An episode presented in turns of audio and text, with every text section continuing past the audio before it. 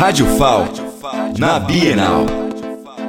Direto da Bienal, estamos aqui com a Maria Luísa, que é coordenadora da instituição Fandal. O que seria a instituição e qual o intuito maior de trazer eles para a Bienal? É, a Fandal é uma instituição que trabalha com pessoas com, com deficiência intelectual e, em sua maior parte, com síndrome de Down.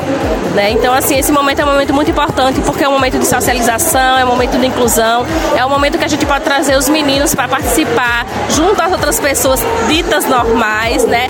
de uma forma forma igualitária, onde eles é, podem usufruir tanto do conhecimento de cultura, de novas pessoas, podem é, agregar no conhecimento deles também a questão do livro, de como é a questão de valores também, da compra do livro, né, da escolha do livro. Então, assim, a gente possibilita a eles um, uma tarde bem diferente, né, em parceria com o pessoal da CEMED, que proporcionou também essa questão de, do ticket, que, o voucher que eles recebem de 20 reais. Então, assim, eles vão ficar livres para escolher escolher o que eles querem é, comprar e a gente trabalha também junto com isso a questão da independência deles. Então, assim, mostra que eles também são capazes, que eles são é, iguais aos outros em, na questão de escolhas e de participar também de eventos.